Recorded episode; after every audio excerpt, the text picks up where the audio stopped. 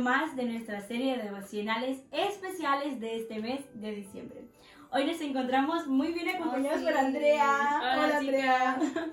Y el día de hoy queremos hablar acerca de un tema muy importante como es el balance.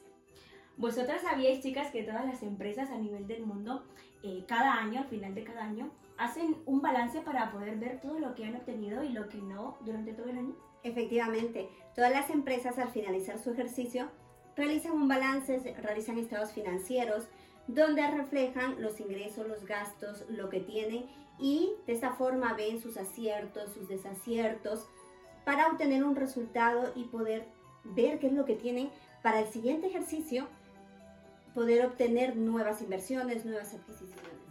Algunos incluso prefieren hacer un balance general para ver la situación de cada una de sus áreas. Y es por eso que hoy queremos hacer un balance para poder ver todo lo que hemos conseguido, lo que no hemos conseguido y lo que quizá pudimos haber conseguido. Hay una frase que nos llamó la atención que dice que una vida que no es evaluada no vale la pena vivirla. Así que bueno, vamos a empezar con las disminuciones, con aquello que queremos restar, que queremos eh, disminuir en este balance, o sea, quitar de nuestras vidas. Yo creo que algo que sin duda alguna, algo que hemos aprendido este nuevo año a restar ha sido el miedo. Mm, El miedo ha estado muy presente durante todo este año de pandemia, lo hemos conocido muy bien, pero yo creo que nos ha servido mucho y ha sido una pieza fundamental para que nosotros como cristianos y como sociedad podamos resurgir. Hmm. Otra de las cosas que podemos restar de, de este balance es el baja autoestima y la amargura, que nos impiden muchas veces seguir adelante y poder empezar algo nuevo con fuerza. Sí, porque si queremos eh, dejar el pasado atrás, ¿por qué vamos a volver a leer el periódico de ayer? Tenemos que pasar esa hoja de aquello que eh, hemos hecho, pero también de aquello que no, nos, no hemos hecho. Necesitamos también soltar lo viejo Mm. para poder abrazar lo nuevo. Y también necesitamos enfocarnos más en lo positivo que en lo negativo. Así como bien dice Lucas 9:62, el que ara el terreno y vuelve la vista hacia atrás, los surcos le salen torcidos. Por lo tanto, debemos evitar que nuestros surcos, de los surcos de nuestras vidas, se, se puedan torcer. ¿Por qué? Porque si- eh, tenemos que impedir el, pasa- el pasado que pueda acceder a nuestras vidas, porque va a controlar nuestro futuro. Y está claro que algún día vamos a entender todo lo que nos está pasando ahora, pero para eso vamos a tener que echar la mirada hacia atrás. Pero no nos podemos quedar en el pasado. Si nos quedamos en el pasado, va a ser imposible que podamos avanzar hacia lo nuevo que tiene Dios para nosotras e incluso poder vivir el presente. Así que querido oyente, tenga a mano un lápiz y un papel y ahora vamos a ver qué ingresos podemos obten- tener en este nuevo año para que este balance sea positivo. Sin duda alguna, un ingreso que va a ser muy beneficioso para tu vida y para nuestras vidas va a ser el cultivar una amistad con Dios. Porque yo creo que si tenemos a Dios como prioridad, tenemos la batalla asegurada. Todo. Así que como dice Deuteronomios 6.3, ama a Dios con todo lo que piensas, con todo lo que eres y con todo lo que vales.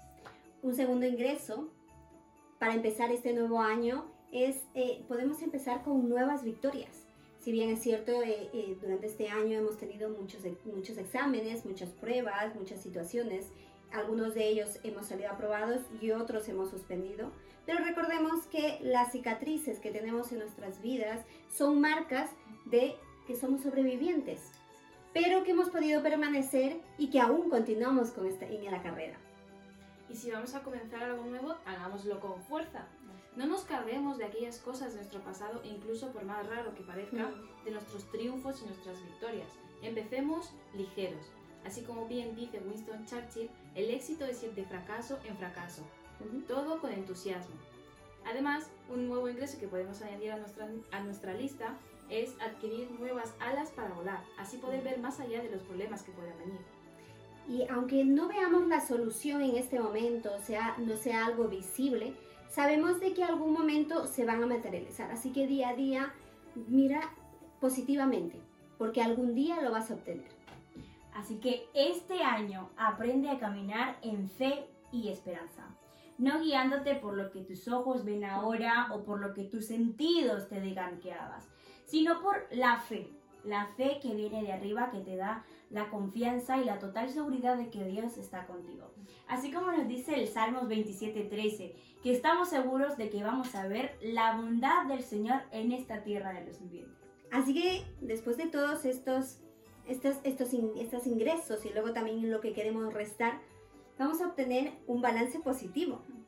Porque ella nos va, todo, todo esto nos va a ayudar a crecer, a madurar y si es con Cristo, vamos a tener, sea, vamos a avanzar mucho más. Así es. Así que este nuevo año, empieza de la mejor manera y empiézalo como si fuera una pelea de boxeo, ¿no?